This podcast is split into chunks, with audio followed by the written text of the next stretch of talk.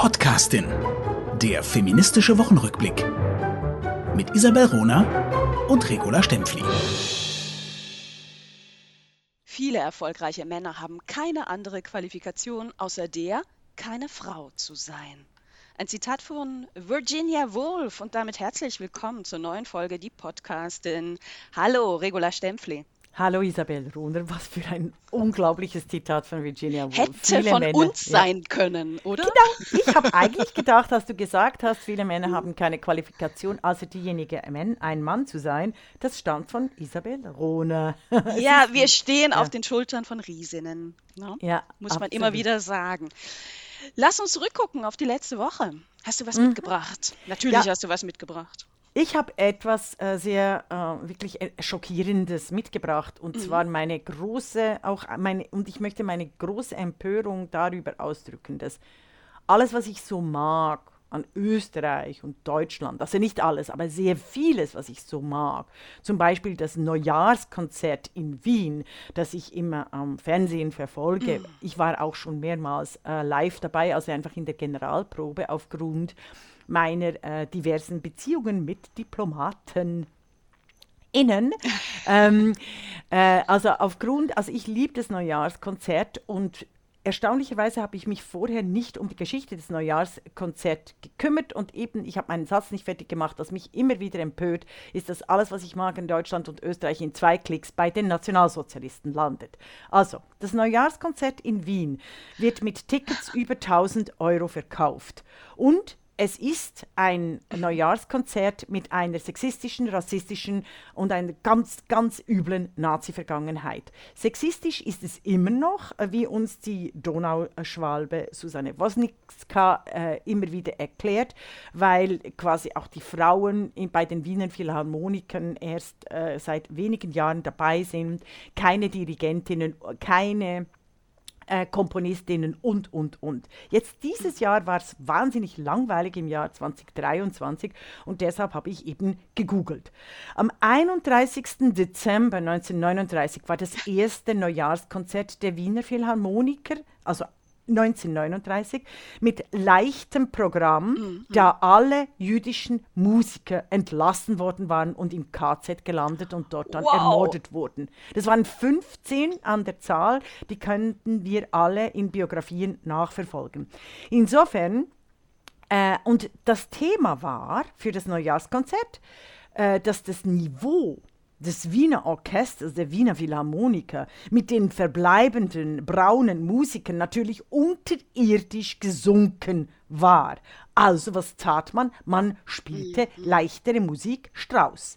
Die Walzerklänge passten zur Nazi-Propaganda, die über den Krieg hinwegtäuschen sollten. Der Krieg äh, ist im September 1939, äh, ähm, also von den Nazis, der Angriffskrieg, mit Zerstreuung der, Fronten, äh, der Soldaten an der Front.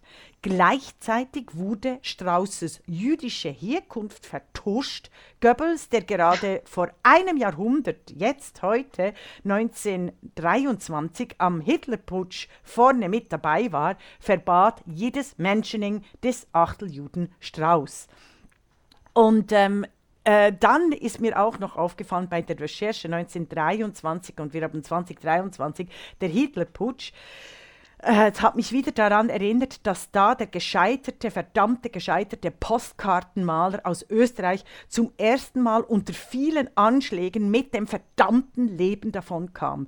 Beim Hitlerputsch war er nur, mhm. wäre er nur 30 Meter anders gestanden, wäre dieses, diese, dieser Unmensch äh, äh, wäre ermordet worden, also wäre tot und die Weltgeschichte hm, anders. Die ganze also Geschichte also, anders. Mhm. Genau, also und ich finde, nur tote Diktatoren sind gute Diktatoren und eben ich hasse es, wenn ich etwas in der deutschen Kultur verehre, zu der, also deutschsprachigen Kultur, ich verehre, zu der zähle ich eben alle schweizerischen, äh, äh, deutschen äh, und, und österreichischen und alle die deutschen Minderheiten, die die Sprache sprechen, äh, dass ich tatsächlich beim näheren Hingucken von sogenannten großen Kulturinstitutionen, liebe Leute, immer wieder bei den Nationalsozialisten lande und realisiere, dass eigentlich diese Stunde Null nach dem Zweiten Weltkrieg in sehr vieler Hinsicht eine Stunde Null war und die Demokratisierung weitergeschritten, dass aber all diese Kulturprobleme, die wir auch jetzt haben, punkto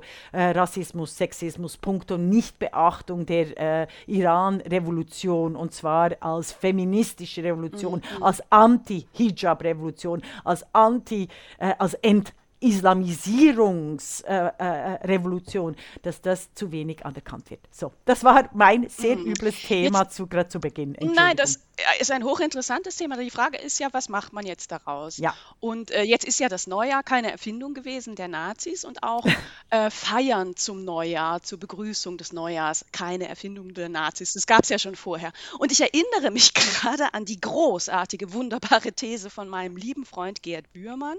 Mhm. Ähm, warum wir eigentlich ähm, Silvester und Neujahr feiern.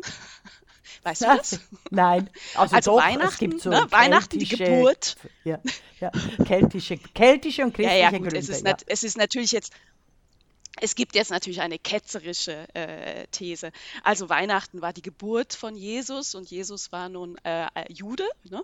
Das heißt, was passiert sieben, sieben Tage nach der Geburt eines männlichen Babys, eines jüdischen männlichen Babys? Das ist die Beschneidung. Wir feiern mit Silvester und Neujahr. Hurra, hurra, hurra, das Kind ist beschnitten. So. Was sollte jetzt ähm, die, die äh, Wiener Philharmonie daraus machen? Natürlich die eigene Geschichte aufarbeiten und auch transparent machen. Ja. Die, die Folge kann nicht sein und sollte aus meiner Sicht auch nicht sein, dass die Wiener, Wiener äh, Philharmoniker jetzt aufhören, Neujahrskonzerte zu geben. Ne? Aber sie sollten dringend ja ja. Frauen an das Dirigentinnenpult lassen. Übrigens, liebe Grüße äh, an, die, an die Wiener Philharmoniker. Frauen sind motorisch und künstlerisch fähig zu dirigieren. Also warum ja. gibt es auch in den nächsten Jahren, die, die Liste ist ja schon angekündigt, wer da dirigieren wird, es keine Frauen? Das, das ja. geht nicht. Das ist ein Skandal. Ne? Ich, und, ich, und ich, da wünsche ich mir mehr Engagement und auch mehr, mehr klare Positionierung. Ja, ich war einfach auch empört, weil sie ja 175 Jahre Weltausstellung sehr unkritisch äh, gefeiert haben mit diesem Neujahrskonzert. Und ich bin äh, schockiert darüber, dass dies in den österreichischen Zeitungen überhaupt kein Thema war, währenddem sonst die Wokies überall aufstehen und irgendwelche sonstigen seltsamen Anlässe nehmen, um natürlich auf die Frauen einzubashen, dass dieses Thema, eben dieses wirklich missglückten Neujahrskonzerts 2023, ein furchtbar langweiliges Programm, ähm, dass äh, dies äh, nicht äh, thematisiert wurde. Es war aber das erste Neujahrskonzert mit den Wiener Mädchen, sogenannten Wiener Mädchen. Äh, äh, die Wiener Sängerknaben haben ja, äh, das ist, war ja auch exklusiv männlich bestimmt, dass der Chor nur aus kleinen Jungs besteht. zum ersten Mal durften auch Mädchen im Alter, glaube ich, von, was ist das, 9 bis 13 oder so singen. Einfach ein 2023, jetzt ja. dieses Jahr, das erste ja. Mal Mädchen. Ja, das genau. Ja und es hat auch zum ersten Mal eine Moderatorin, die hat ihren Job sehr gut gemacht, sehr zurückhaltend, sehr cool, sehr äh, nicht bewertend, hat mir sehr gefallen. Eine Moderatorin, das durch das Neujahrskonzert geleitet im Jahr 2023. Mm, Hallo? Irre. Ja, ja ich bin wieder. Ja, ich komm, wir, wir kommen ich, später noch dazu. Ja, ich komme immer ein bisschen später an. Ich möchte es auch für die Hörer und Hörerinnen sagen. Wir haben wieder ein bisschen technische Verzögerungen. Wien halt. Äh, ich finde einfach keinen anderen Ort, um die Podcastin aufzunehmen. Und hier ist es äh, im alten Gebäude, das übrigens auch äh, über 150 äh, Jahre alt ist, ist eben das WLAN manchmal verzögert und kommt dann du, verzögert ich, an. ich finde das ja ganz reizend, dass du mir manchmal Gelegenheit gibst, ähm, Zeit zu haben, zu überlegen und reinzugehen in deine hervorragenden Ausführungen. Von daher vielen Dank. so, meine Frau der Woche. Meine Frau der Woche ist Faye Weldon. Die britische Schriftstellerin ist am 4. Januar mit 91 Jahren gestorben und ich möchte mich wirklich, wirklich verneigen vor Faye Weldon und ich möchte ihr hier Danke sagen. Sie hat mich als Mädchen ein Stück weit gerettet. Warum? Schweizer Sozialisation in den 1980er Jahren aufgewachsen. Ich habe zwei Brüder. Ich bin ein Kind der Fernsehgeneration. Deswegen ist mein Hochdeutsch auch so, wie es ist. möchte ich nur mal äh, darauf hinweisen. Also ich habe immer viel Fernsehen geguckt und ich war geprägt von dem, was damals in der Kiste lief und natürlich auch geprägt von dem, was, was geguckt wurde äh, durch, durch meine beiden Brüder. Also ich war ein großer Fan von Tarzan, ich war ein großer Fan von den Bud Spencer und Terence Hill Filmen, weil einfach sonst nichts lief. Ich habe James Bond geguckt, natürlich. Indiana Jones kam in den 80er Jahren. Wir haben schon in der Podcastin darüber gesprochen, wie unerträglich diese Filme sind, wenn man sie heute noch mal guckt und mal guckt, was denn die, die Frauen in diesen Filmen können und machen dürfen. Es ist wirklich ein Skandal. Ein Colt für alle Fälle. Ich habe ihn geliebt, ich habe es nicht reflektiert. Es gab nichts anderes. Die Glotze war voll mit hm. Männern. Alle wichtigen Rollen hatten Männer. Alle hm. Helden hm. waren Männer. Gab es Frauen in den Filmen, waren sie Deko. Die einzigen weiblichen Vorbilder, die es vielleicht hätte geben können, waren drei Engel für Charlie aus den 1970er Jahren. Mhm. Hallo? Also wirklich, wirklich schlimm. Oder Uschi Glas in Winnetou. Ne? Also mhm. es gab keine Frauenfiguren, an denen ich mich hätte orientieren können. Der erste Film, und ich kann mich daran erinnern, wie wie irre ich den fand, weil plötzlich drei äh, starke ähm, Frauenfiguren da auftauchten, waren die Hexen von Eastwick von 1987. Auch das ein Film. Ah. Ich gucke, der kommt ähm, lustigerweise immer oft an, an, Weihnachten. Auch dieser Film ist in vielen, vielen Punkten echt problematisch. Ja, ne? wollte gesagt, Und trotzdem war es das erste Mal, dass, ja dass drei Frauen solidarisch miteinander äh, agiert haben und, und, und sich auch verbündet haben gegen einen Mann. Sie waren trotzdem extreme äh, Objekte. Und wenn ich heute an den Film denke, denke ich vor allem an diese unfassbar sexy Hose von Cher, ne, wo, wo man da den halben Arsch sah und sie hatte einen wunderschönen Arsch. Okay, ich weife ab, ich merke schon. Dann passierte etwas Außerordentliches. 1989 kam ein Film, ins Fernsehen und in die Kinos, geschrieben von Faye Weldon, die Teufelin, wo zum ersten Mal eine hässliche Frau die Hauptrolle hatte und die Identifikationsfigur für das Publikum war. Zum ersten Mal. Mhm. Gespielt von Roseanne Barr. Ich, ich sage ganz bewusst hässliche Frau. Wir ne, sind ja auch sozialisiert, ähm, noch im 21. Jahrhundert zu glauben, dass Renee Zellweger in, in Bridget Jones dick war. Ne? Also eine hässliche Frau, die die Insignien der Hässlichkeit hatte, also äh, klein zu sein, dick zu sein, ähm, ungepflegt zu sein und sie hat sogar noch von, von der Maske eine Warze bekommen in ihr Gesicht. Das war Ruth. Die Geschichte von die Teufelin irre. Also Ruth verheiratet mit äh, Typen, keine Ahnung mehr wie der hieß, zwei Kinder und dieser Typ verliebt sich nun in Mary Fisher, gespielt von der fantastischen Meryl Streep, einer äh, Bestseller-Autorin, die Liebesromane schreibt. Äh, und er verlässt seine Frau. Und seine Frau reagiert nun völlig anders, als, als es damals normal war und auch uns, uns vorgeführt wurde im Fernsehen und in Geschichten. Sie vernichtet ihn. Sie macht eine hm. Liste der Dinge, die ihm wichtig sind und arbeitet Uff. die ab. Und das alles unfassbar komisch, unfassbar gesellschaftskritisch, denn was macht sie? Sie macht aus seiner neuen Frau, die ja so idealisiert ist und Liebesromane schreibt und in einem rosa Haus lebt, sie macht aus ihr eine Hausfrau, indem sie als erstes Mal ihre Kinder bei ihrem Mann ablädt und sagt, hm, ich habe gerade dein Haus in die Luft gesprengt, ich kann mir jetzt nicht um deine Kinder kümmern. Gucke du. Dann sorgt sie dafür, dass die Schwiegermutter bei ihnen einzieht. Und so macht sie sein neues, ha sein neues Heim zur Hölle. Also, eine, furchtbar. Ich finde das furchtbar. Ach, natürlich. Ich finde es, nein, Regula, nein, nein, eine Revolution, nein, nein. die da im Fernsehen losging.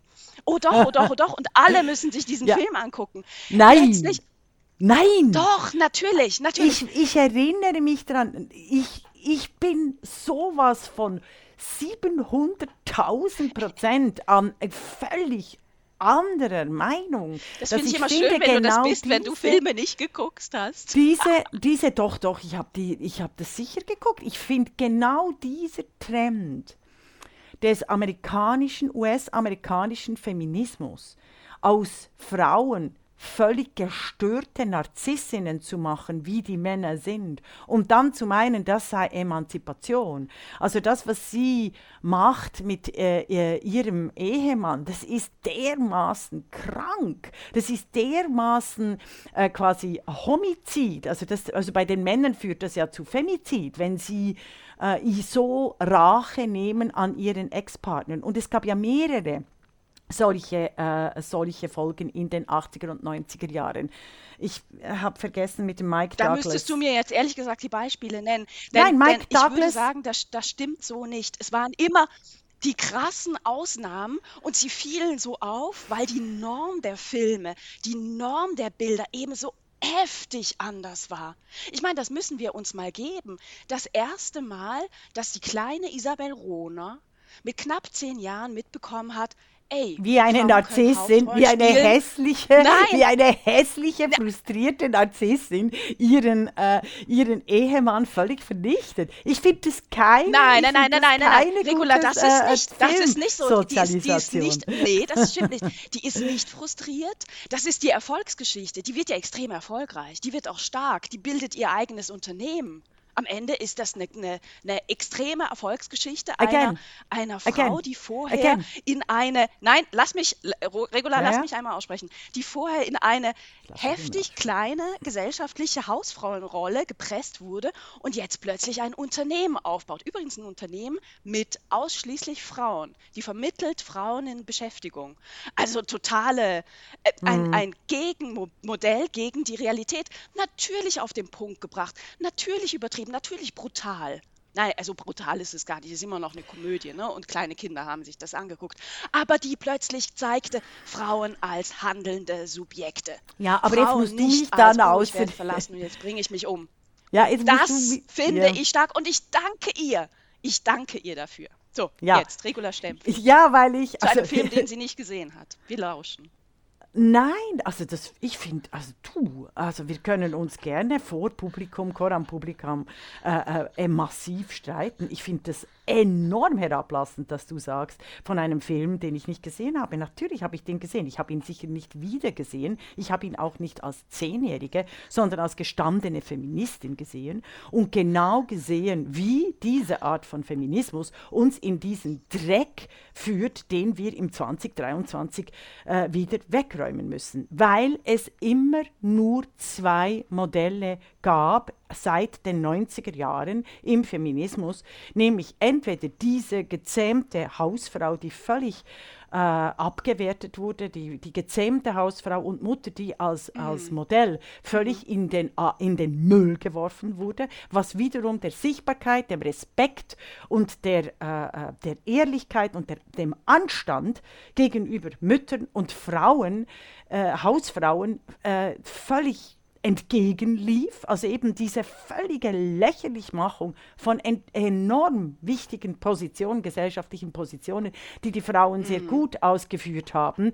Sie wurden einfach in diese gedrängt, aber nur weil die Frauen in diese gedrängt wurden und sie auch als angepasstes Geschlecht aus ausgeführt haben, sie deshalb in den 80er und 90er Jahren dermaßen in den Müll zu werfen, geht gar nicht, weil das war wirklich der Trend und der hält bis heute, so wie die Ali McBeal, das sind alle diese Frauen, diese, diese capable, äh, neoliberalen, äh, hochgezüchteten Frauen, die alles können, die Porno äh, machen und da gleichzeitig sich selber äh, bestätigen, die ihre, ihre Ex-Liebhaber wie Scheiße behandeln, weil ich finde immer, wenn man, äh, wenn Frau und Mann Menschen wie, wie, wie Müll behandelt, äh, ist es immer ein wahnsinnig schlechtes Zeichen äh, für die Demokratie. Und es gab mehrere solche. Aber das hat äh, Ellie McBeal selbst- nicht getan. Ich kenne- Selbst, es mehrere solche, McBeal, es gab mehrere solche Filme.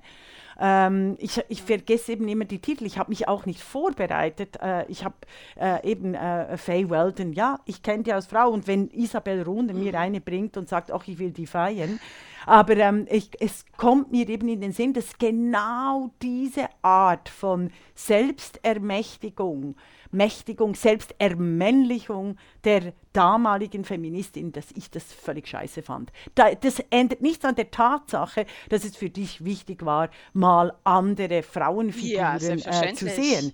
Äh, definitiv. Aber ich finde genau diese, diese 20 mhm. Jahre von, von Frauen, die meinen, wenn sie sich verhalten wie Männer, und zwar wie Arschlöcher, wie Arschlochmänner, nicht wie äh, Demokraten, kultiviert, Respekt, ähm, äh, höflich, äh, total äh, äh, zukunftsfroh und veränderungsbereit und so, äh, dass sie dann eben gefeiert werden. Da bin ich total ich finde, das, das ist wie wenn die also, Black Lives mm. Matter die Gewalt die Gewalt zelebrieren. Es ist ein ähnliches Phänomen. Zu meinen, Demokratien, Emanzipation und Freiheit zu stärken, indem die Gewalt des Systems zum eigenen äh, Instrument wird und zur eigenen Methode. Leute, nein, Nein, weil genau an dem ist also, beispielsweise also, die Weimarer Republik zugrunde gegangen. Ich sehe deinen Punkt. Ne? Ich, ich, sehe schon deinen Punkt. Mhm. Aber wir sprechen hier immer noch über Fiction. Wir sprechen hier über Belletristik. Wir sprechen hier über Bu ein Buch. Und von Faye Weldon stammt dieser kluge Satz, den ich äh, jetzt hoffentlich irgendwie zusammenkriege. Eine Belletristik erweitert unsere Sensibilität und unser Verständnis für Dinge manchmal mehr als Informationen. Was sie hier mhm. macht, ist das Gegenteil der, der Realität.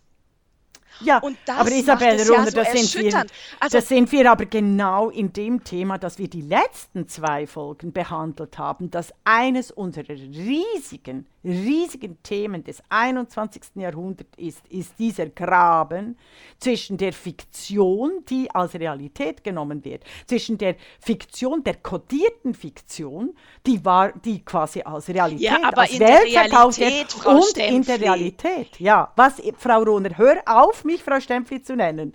Es regt mich auf, wenn du, äh, äh, so wenn du mit mir, nein, aber wenn du mit mir, das ist, so, so, eine Gesprächsart, das mag ich gar nicht, weil sonst, äh, äh, sonst leitest du mich an, zurückzuschlagen und da habe ich keinen Bock drauf, weil ich schlage wirklich dann unter die Gürtellinie. Nochmals. Wir schlagen Fiktion, hier gar nicht zurück, wir unterhalten uns und wir haben einen Dissens und das macht es gerade ganz interessant. Die Fiktion, ich finde ich find genau das, das Zitat. Die Zitat, das Zitat von Faye Weldon äh, zeigt genau, sie hat selbstverständlich recht, dass die Fiktion, die Sensibilität, die Empathie, alle gesellschaftlichen Bilder viel eher äh, aufzulösen vermag als die Realität sehr oft. Genau da liegt ja auch das Problem von Fake News und Verschwörungstheorien und neuen Märchen zur äh, Leihmutterschaft, zur äh, Prostitution als Sexarbeit. Mm, genau mm, da liegt ja das Problem, weil wir so geile Fiktionen haben, im wahrsten Sinne, im sprichwörtlichen Sinne. Wir haben die geile Fiktion, Leihmutterschaft ist super, es ermöglicht allen LGBTQ äh, äh, den Nachwuchs, es ist überhaupt nicht problematisch, es, ist, äh, es wird nicht darüber nachgedacht, dass diese dieser Körper versch äh, ähm, verschmolzen ist mit der Mutter neun Monate, womit wir wieder bei einem Mutterbashing sind, das, sind, was eben in den 80er und 90er Jahren äh, vorbereitet wurde. Weißt du, die, die ganze, die Loslösung äh, von der Resonanz, von der gesellschaftlichen Resonanz von Menschen auf Menschen entlang, entlang gewisser äh, äh, Machtmechanismen. Ich finde, ja, ich weiß, ich, natürlich habe ich das gesehen. Und ich war ja auch immer in den USA und ich habe ja, das ist wie Sex and the City, völlig verachtenswert. Das sind kulturelle, äh, ähm, äh, das sind kulturelle Konsum, das Leben aus Konsumideologien, die wirklich verwerflich sind. Also da finde ich beispielsweise Emily in Paris also, von Netflix im 2023 tausend Millionenfach besser, weil es nie vorgibt, irgendwelche Emanzipation dazu darzustellen, sondern nur schöne Bilder, äh, schöne Bilder über Paris mhm. und schöne Kleider. Und es ist selber produziert von, von äh, äh, Lily Collins. Sie hat alles Risiko selber getragen und es ist enorm unterhaltsam. Es zeigt auch die, die Ambivalenz der heutigen Zeit. Mhm. So. Aber das ist doch auch total wichtig, dass das besser ist. Also ich will mal darauf hinweisen, ähm, die 80er Jahre, das ist schon ganz schön weit lang her. Ne? Das sind 40 Jahre. Und ich hoffe, hoffe, hoffe, dass wir doch weitergekommen sind. Einmal diesen Gedanken. Also, Damals nee, du machst die, die Frauen 80er nicht Jahre. vorkamen. Media nein, Nein, nein, nein. Ja, du machst die Ich 80er weiß, Frauenbewegung. Nein, das stimmt, es ist aber massenmedial. Die 80er Jahre Frauenbewegung hat die besten Filme hochgebracht. Sie wurden jetzt einfach im Nachhinein, sie wurden nicht vom Fernsehen gezeigt, so wie heute im 2023 auch nicht. Sie wurden nicht einem Massenpublikum Genau. äh, vor, äh, äh, vorgebracht. Genau. Also wir sind überhaupt nicht weiter. Wir sind genau wegen dieser Art von Filmen, äh, des, äh, der, der Infantilisierung und der, der narzisstischen Huldigung bei den 20 Streaming-Filmen im Jahr 2022. Die neue Liste ist raus. Die Gewinner kommen alle, fallen die meisten unter der Rubrik rassistische und sexistische Unterhaltung und sind meistens infantile Männerstories, Horror oder Science Ja. Fiction, wie Stranger Things, Top Gun Maverick, The Batman, Doctor Strange in the Multiverse of Madness, Jurassic World, ein neues Zeitalter, einzig mit den fantastischen Tierwesen von Dumbledores Geheimnissen von J.K. Rowling haben wir die erste Frau. Im Westen nichts Neues, habt ihr das geguckt? Es ist eine Kriegspornografie.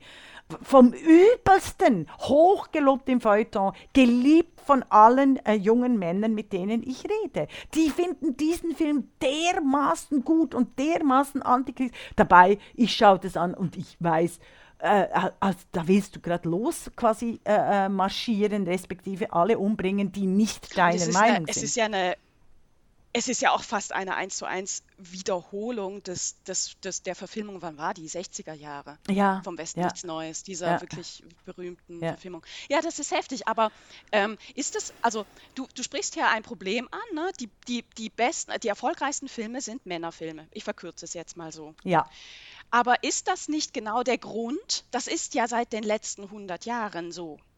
Und ist das nicht genau der Grund, warum, wenn mal Frauen präsenter sind in Filmen, diese Filme viel, viel kritischer beurteilt werden, auch von dir, auch von mir?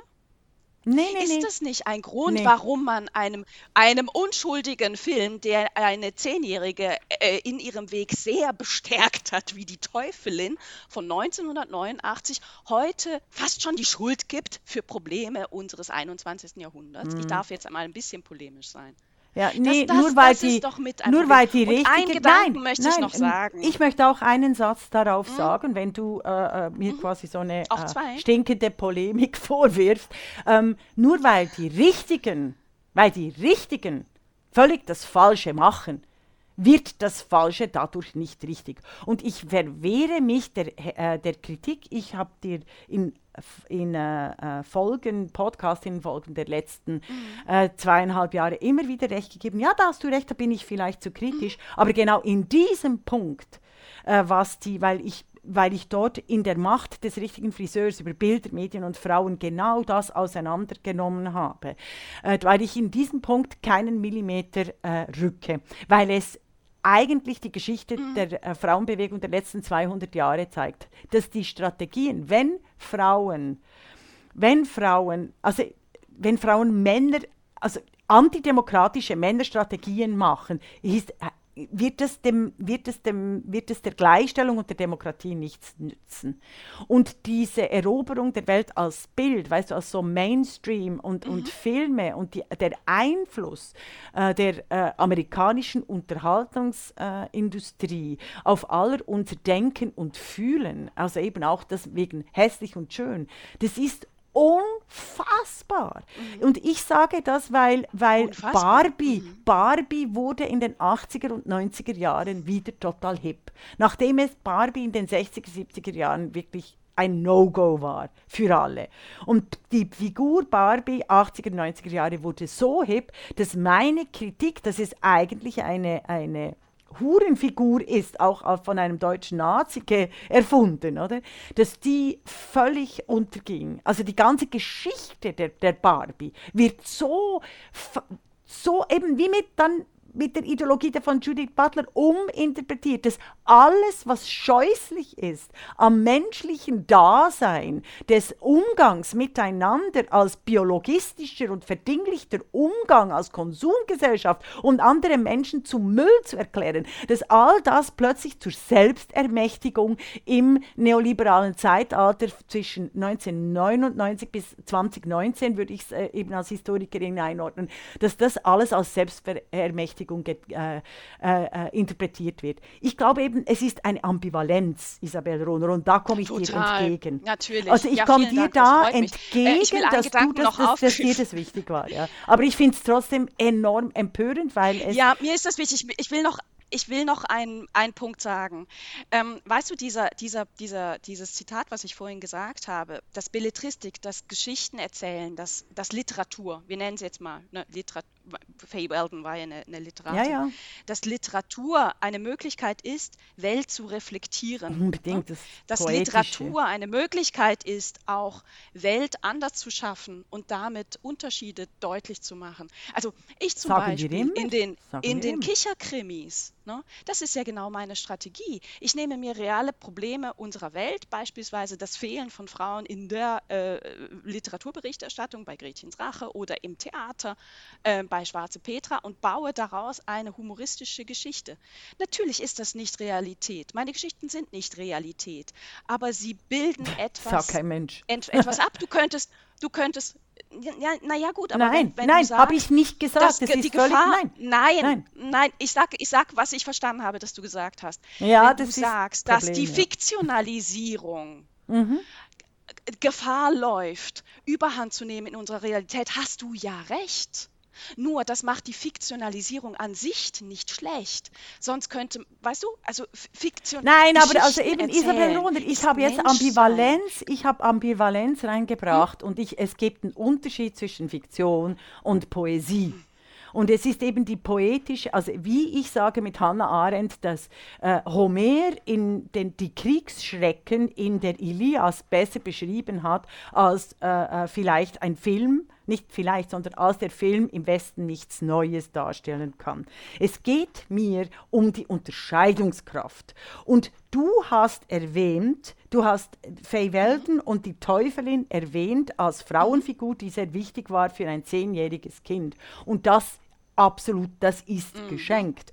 Und dass eben äh, äh, Poesie die Welt ganz anders denken kann. Also ich bin, ich, du, du redest mit einer, äh, mit einer Bibliothek auf zwei Beinen, die wirklich unglaublich gerne liest und viel liest und, und nicht nur Sachbücher und, und, und, unterscheiden kann zwischen äh, Poesie, Literatur und der Wirklichkeit. Und ich ähm, empfinde, ich stelle den Anspruch an die Kunst immer wieder, es ist eben, wenn sich die Kunst in den Dienst ähm, antidemokratischer Ideologien stellt, muss sie sich eben gewisse Fragen stellen lassen. Und genau das habe ich jetzt gemacht mit der Diskussion um die 80er, 90er Jahre und den vielen Filmen über diese Selbstermächtigung der Frauen in den Männerfiguren, als wie als Mann haben sie gehandelt. Und das war und selbstverständlich unterscheide ich äh, äh zwischen äh, also eben Poesie. Meine Kritik an der Fiktionalisierung der Welt ist die, dass eine KI oder eine AI, wie du letzte Folge ganz klar am Beispiel von mhm. Hulda Zwingli mhm. aufgezeigt hast, dass die Fiktion, die kodierten Fiktionen so mächtig sind mittlerweile, dass sie uns eine Realität vorspiegeln, die sexistisch, rassistisch, nicht divers, äh, äh nicht äh, heterogen ist. Und dass diese, ähm, dass diese äh, Verdinglichungszustände immer stärker werden und dass die Emanzipationsmöglichkeiten von Frauen entweder darin bestehen, eben äh, äh, zu sterben oder sich anzupassen und quasi an die Männermechanismen anzupassen. Und das ist keine Wahl. Und da finde ich tatsächlich, da muss die Fiktion reinkommen. Und ich finde, deine, äh, äh, deine Krimis sind genau das Beispiel äh, von einer Verdinglichung Verbindung zwischen Fiktion und Realität, nämlich dass du Realitäten aufzeigst. In, in, du nennst es humoristisch. Ich finde, es ist eine, es ist eine der besten äh, Formen eben von, von, von Drehbüchern, von, von, von Kriminalromanen, die gleichzeitig informieren und unterhalten. Das ist aber ein Unterschied von dem, was ich sage, zur äh, Fiktionalisierung und, äh, äh, und der Realität. Also ich finde, da, da, du hast, ja ich, du, du, du, ich verstehe dich, ich verstehe deinen Punkt ja total und du hast in deinem Punkt auch recht. Ich bin nur der Meinung, er passt nicht auf Faye Weldon. Und einen Satz möchte ich schon noch sagen, wenn du sagst, solche Filme sind, sind antidemokratisch, ne? weil sie eben Vermännlichungsstrategien übernehmen auf, auf die Hauptfiguren, wo du, wo du einen Punkt hast, wo du einen Punkt hast. Kontext allerdings ist doch sehr unterschiedlich. Wir sprechen hier über das kleine, über die zehnjährige Isabel in der Schweiz, 89, Appenzell, kein Frauenstimmrecht.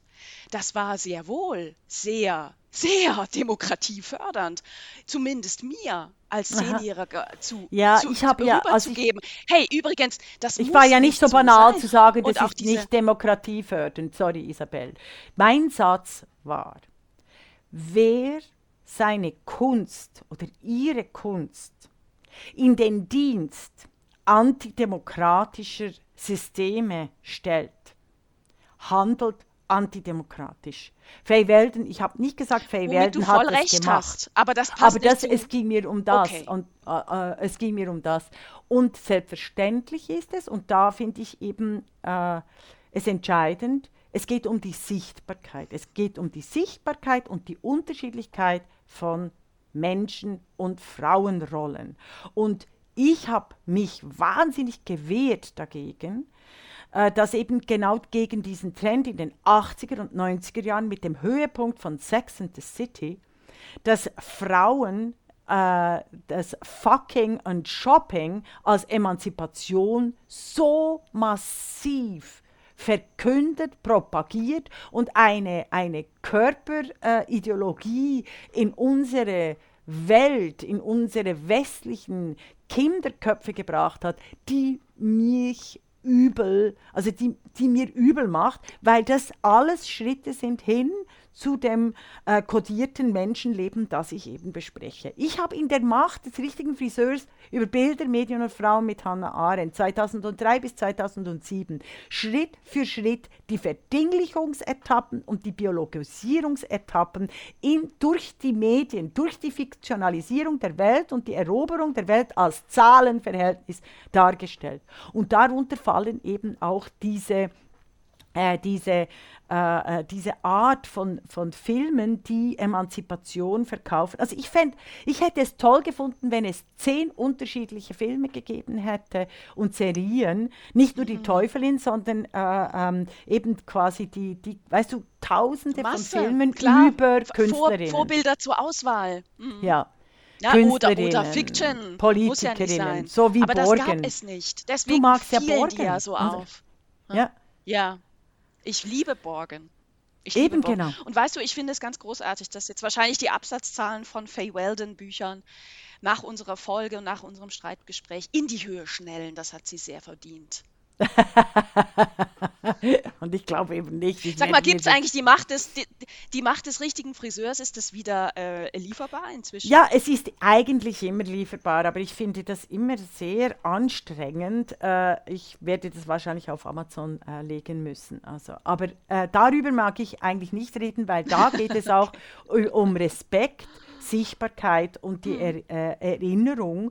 Und wenn ich denke, wie viele Schwierigkeiten ich äh, gehabt habe wegen diesem Buch, äh, dann wird es mir äh, eigentlich schlecht, weil ich genau weil ich genau dort in die Wunde der, der äh, Emanzipation äh, drücke, wenn ich, ähm, wenn ich eben finde, sichtbar, und, und wir haben das in der letzten Folge so gut auf die Reihe gebracht, deshalb bin ich ein bisschen äh, äh, schockiert über die heutige Folge, dass es um Respekt von Frauen gegenüber Frauen und Frauenfiguren geht. Ich, ich denke beispielsweise tatsächlich, also nicht ich denke, ich habe eruiert, die Pornografisierung des Alltags, das war äh, damals an Abu Ghraib, die fürchterlichen Folterungen in Afghanistan. und Irak. Und dann gab es Riesenartikel, da war eine Frau dabei. Und ich habe eben da äh, genau erklärt, Die wie gefoltert diese hat. Ne? diese, ja genau, die gefoltert hat, Entschuldigung, ja, die gefoltert hat. Also nicht die gefoltert wird, wie jetzt massenhaft in den iranischen Gefängnissen, was mich völlig fertig macht auf Twitter, wenn ich das äh, lesen muss. Es ist so schrecklich. Auf jeden Fall habe ich dort den, genau, haargenau aufgezeigt, wie diese Pornografisierung des Alltags Hand in Hand mit der Kodierung, mit der wei weiterschreitenden äh, Internet ähm, äh, Hochphase geht und der Verbildlichung eines neuen Menschenbildes, das sich an die Biologie, an die äh, Biologie richtet und das Internet, das eine pornografische Erfindung ist in, äh, in erster Linie. Also Pornhub hat die ganze Kommerzialisierung von Followern und Big Datas, hat Pornhub ist der Vorreiter. Gab es ein wunderbares Bay- Bayern-Feature, viel zu wenig kritisch, aber er gab einen wunderbaren Bayern-Feature, um zu zeigen, wie ein deutscher Pornograf mit Pornhub das Internet so gestaltet hat, wie es heute funktioniert. Das ist eben die Pornografisierung des Alltags, die in unter unsere Haut schleicht, in unsere Augen, in unsere Herzen.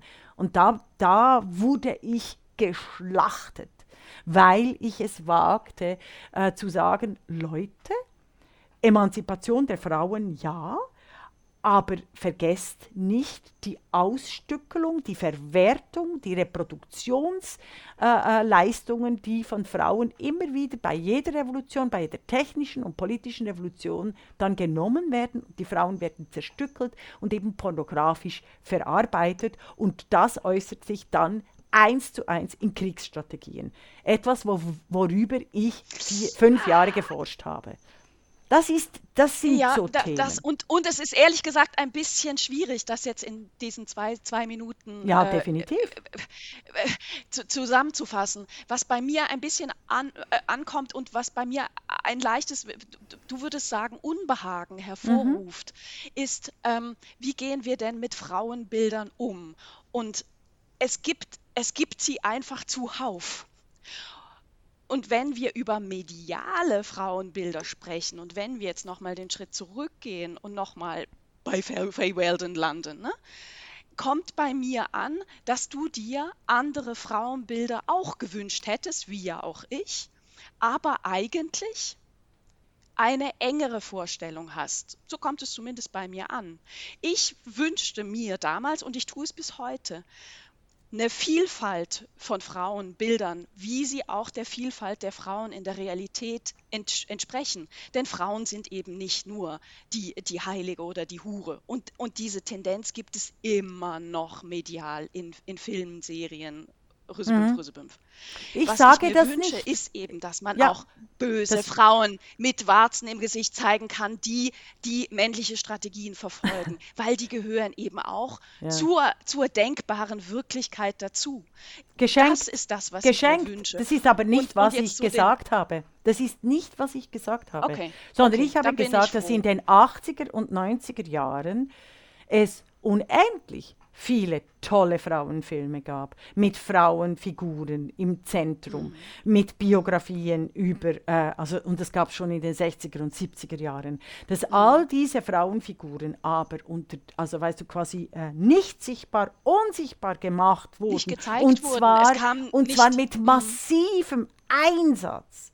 Und nur die Frauenfiguren überhaupt Mainstream wurden, die eben dann die Teufelin oder die, äh, äh, die Rächerin, äh, die, die, die emanzipierte Schlechterin gezeigt haben. Weil das ist ja auch die, die, die, die Polarität zwischen Heilige und Hure. Oder dass die Hure, es wurde eben die Hure nur zugelassen. Äh, weißt du, und es gab keine Vielfalt. Ich bin überhaupt nicht eng. Ich finde das, äh, ich find das eine, eine Unterstellung der Erfahrung, die du mir nicht zugestehst, weil ich dir hier und allen Hörer und Hörerinnen auch bringe und sage, Leute, äh, I was there in, die, in den 80er und 90er Jahren. Mm. Und es war so viel vielfältiger, so viel wilder. Jenny mm. Holzer, äh, Barbara Kruger, weißt du, all diese alten äh, ähm, Künstlerinnen, die jetzt gehypt werden, die waren alle da. Also die waren alle da, wir haben die alle gefeiert. Ich war sogar so blöd und habe gemeint, ja, that's it. Wir können jetzt darauf aufbauen. Und ja, bin aber wahrscheinlich ist genau das, worden, das ist, dass in 20 das, Jahren später. Das war ja auch so, so, etwas, was mich sehr beeindruckt hat bei deinem Gespräch mit Regula Boxler ne, über mhm. die Frauenbewegung im, in den 80er Jahren ähm, in der Schweiz, in die Podcastin im Gespräch, ne? weil es einfach nochmal vor Augen führt, wie wenig wir, und ne, ich bin da einfach diese gerade mal 20 Jahre jünger, ähm, wie, wie wenig wir davon mitbekommen haben, beziehungsweise gelehrt wurde. Ne? Und das ist natürlich der unterschiedliche Kontext, den du damals hattest in den 80ern und den ich hatte. Selbstverständlich, ne? Also äh, bei mir reden wir über, über ein Kind in ganz, ganz, ganz konservativer äh, Umgebung der Ostschweiz, wo im Nachbarkanton die Frauen kein Frauen, Frauenstimmrecht hatten. Ne? Mhm. Nein, das ähm, ist klar. Das, das, das habe ich dir. Du, das finde ich hatten, auch gut. Aber du bist übrigens nicht 20 Jahre, du bist eigentlich nicht 20 Jahre jünger als ich. Das möchte ich doch noch betonen, weil ich, sonst wäre ich 1958 geboren, also noch in den 50er Jahren, was mich wirklich äh, äh, nahe der, sieb, äh, der 70er Jahre bringen würde. Und das wäre doch wirklich äh, äh, sehr eine, a, ein Ageism, nicht, weil ich bin, das näher, ich bin näher an den 50ern. also ja, an den 50ern nein, nein, meiner ich, ich, ich wollte hier, äh, ich weiß auch tatsächlich nicht, wie alt du bist, das haben wir nie ja. ausgetauscht. Äh, ich wollte ja. hier keine äh, Gerüchte setzen. Aber ein, ein anderes Zitat von Faye Weldon, was mich sehr beeindruckt hat, ach so, nee, das mache ich nicht, war, dass äh, äh nur 60 Prozent der Dinge, die sie der Presse gesagt hat, der Wirklichkeit entsprechen. Ne? Das fand ich auch sehr schön. du, aber wir hatten eigentlich was anderes vor, aber mein Vorschlag wäre, lass uns mal noch kurz über eine andere Verfilmung sprechen, von der ich weiß, dass du zumindest was Ähnliches gesehen hast, vielleicht sogar ja das gleiche wie ich. es gibt mehrere Neuverfilmungen von Sissy. Ah, ja. Der nächste Streit großes, ist vorprogrammiert. Großes, großes Stöhnen. Ja. ja. aber lass uns das machen, das ist schön. Weißt du, wir, wir sind hier auch Vorbilder. Wir zeigen, dass man unterschiedlicher Meinung sein kann, auch diametral unterschiedlicher und sich trotzdem die nächste Woche wieder zusammenschaltet. Absolut, also eigentlich absolut. Hier etwas zur außer, außer wenn du mich mit Frau Stempfli versuchst zu bremsen.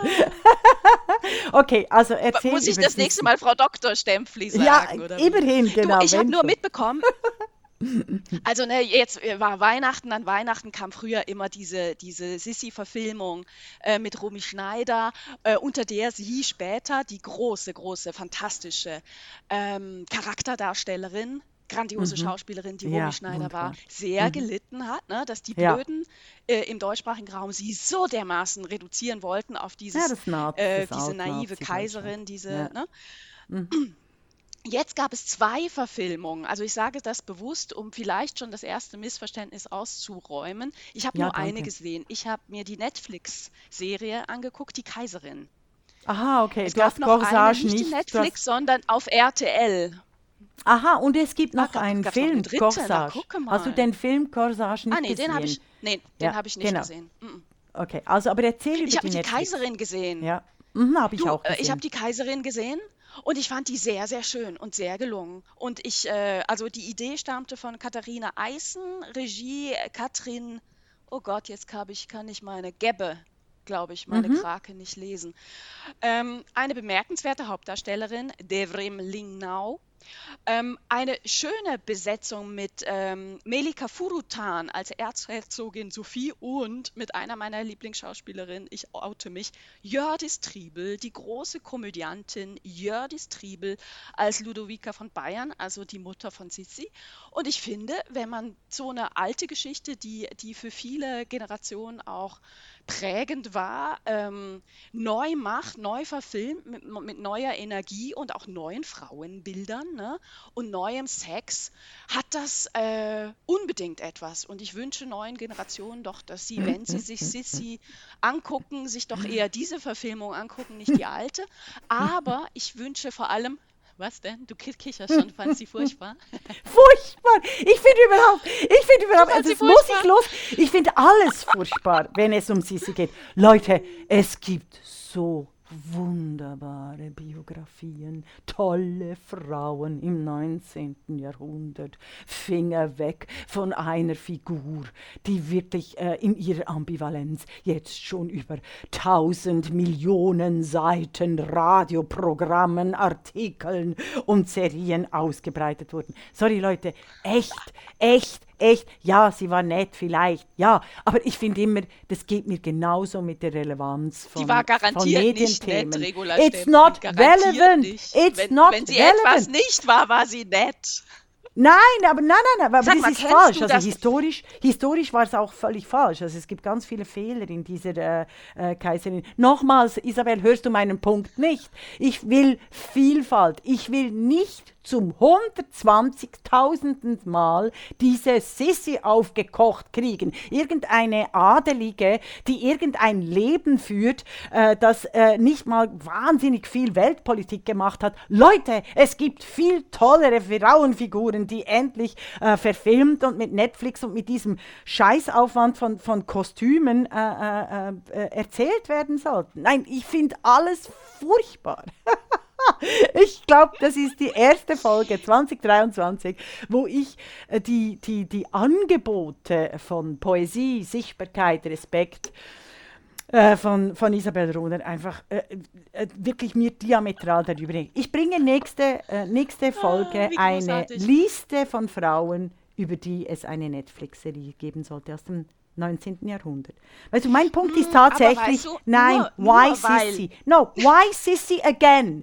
Oder wollen wir, why Marilyn Monroe again? Wollen wir immer und immer und, und immer wieder an den äh, Pfahl des Augenblicks gebunden in einer ständigen äh, äh, Repetitionsautomaschine, kodierten Automaschine, Fiktionsmaschine hängen bleiben? Nein, wollen wir nicht, wir wollen weiter. Ja, wir wollen weiter, aber wir wollen auch das Bestehende neu angucken. Und weißt du, diese, diese furchtbaren Sissi-Filme der 50er Jahre, die haben sich eingebrannt in das kollektive Gedächtnis. Und das mal zu revidieren und zu sagen, ey, das war ein Mensch. Die musste damals schon aufs Klo. Ne? Die hatte damals schon Finde ich nicht Wünsche relevant und für, Sehnsüchte und. Leidenschaften. Das ist die Privatisierung Ja, von aber weißt du, Geschichte. das eine I ist- don't need the private storytelling. I need a good storytelling with political contexts. I don't need. Ich, Ich brauche glaube- wirklich nicht noch Weißt du, wieder eine Frauenfigur, die aufs Klo geht oder Sex hat. Sorry, ich weiß, wie das ist. Das ist geil, es ist toll, aber das ist nicht das Entscheidende an historischen und politischen Entwicklungen. Aber weißt du, das, das wirkt jetzt ein bisschen, du bist Team Sachbuch. Ich bin am Ende dann doch vielleicht eher Team Belletristik. no, es gibt das sein- groß da könnte- La Belle du stecken? Nein, Ich finde La- und, und ich nein. möchte, Die unerträgliche Leichtigkeit des Seins von äh, Kundera, die, die La Belle du Seigneur von, von Albert Cohen, äh, dann die, die ganz großen Entwürfe von großen Liebesgeschichten. Ich habe gerade erst kürzlich wieder die English Patient ge geschaut von Michael Ondaatje. Großartig. Ja, ich weiß, es, ich habe keine Frau erwähnt. Ähm, es kommt mir dann vielleicht ein, ein toller, fiktiver Und den Film Roman. in habe den ich ja Sinn. immer nicht ertragen, ne? Schon am Die Anfang English. Patient. Aber das ist ein anderes Jahr. Das ist schon ein anderes Thema. Nee, nee, ich glaube, es gibt Nein. kein anderes Thema, wo wir uns so, wo wir so verschieden sind als bei Filmen. Ne? Das ist jedes Mal so. Aber ich möchte, wo wir über Hm. Sissi sprechen, einmal sagen, es gibt das sensationelle Musical Elisabeth, was 100 Jahre, nein, aber 20 Jahre bestimmt in, in Wien lief. Ich weiß gar nicht, ob es jetzt noch läuft, aber was so dermaßen großartig und sehenswert war und ich sehr geliebt habe, so in meiner Adoleszenz und auch heute noch im Auto höre. Ich besitze die CD von Elisabeth. Ja, dann äh, empfehle ich, dann empfehle ich lieber äh, Mamma Mia oder äh, die, die Neuinszenierungen von West Side Story etc. Du glaubst es nicht, aber Mama Mia habe ich auch im Auto. Weißt du, weißt du, man kann, man kann über Elisabeth eine Biografie machen und eine Netflix-Serie und trotzdem die anderen nicht vergessen. Unfassbar. Ja, So, das ist nicht das, was ich Freude, sage. mit dir zu streiten, es war eine der unverständlichsten. äh, aber es ist das, was ich höre. Wir enden, wir enden, ja genau, aber nur weil du es hörst, heißt es nicht, dass es richtig ist, was du hörst. Oder nur weil ich es Dass sage, heißt es auch nicht, dass es richtig ist, äh, was ich sage. Aber ich das? bin Wie soll ich- von der Beurteilskraft. Wie soll ich aber wissen, nur was weil ich denke, bevor ich falschen höre, was ich sage? Ne? ja, genau. Ähm, wir können aber in einer Harmonie enden, indem Immer. Isabel Runer Fast. den Satz, den Satz sagt, auf den die Podcastin Isabel Runer und Regula Stempfli sich einigen können. Und zwar, Im Übrigen fordern wir die Abschaffung der Männerquote. Das war die Podcastin, der feministische Wochenrückblick. Mit Isabel Rona und Regula Stempfli.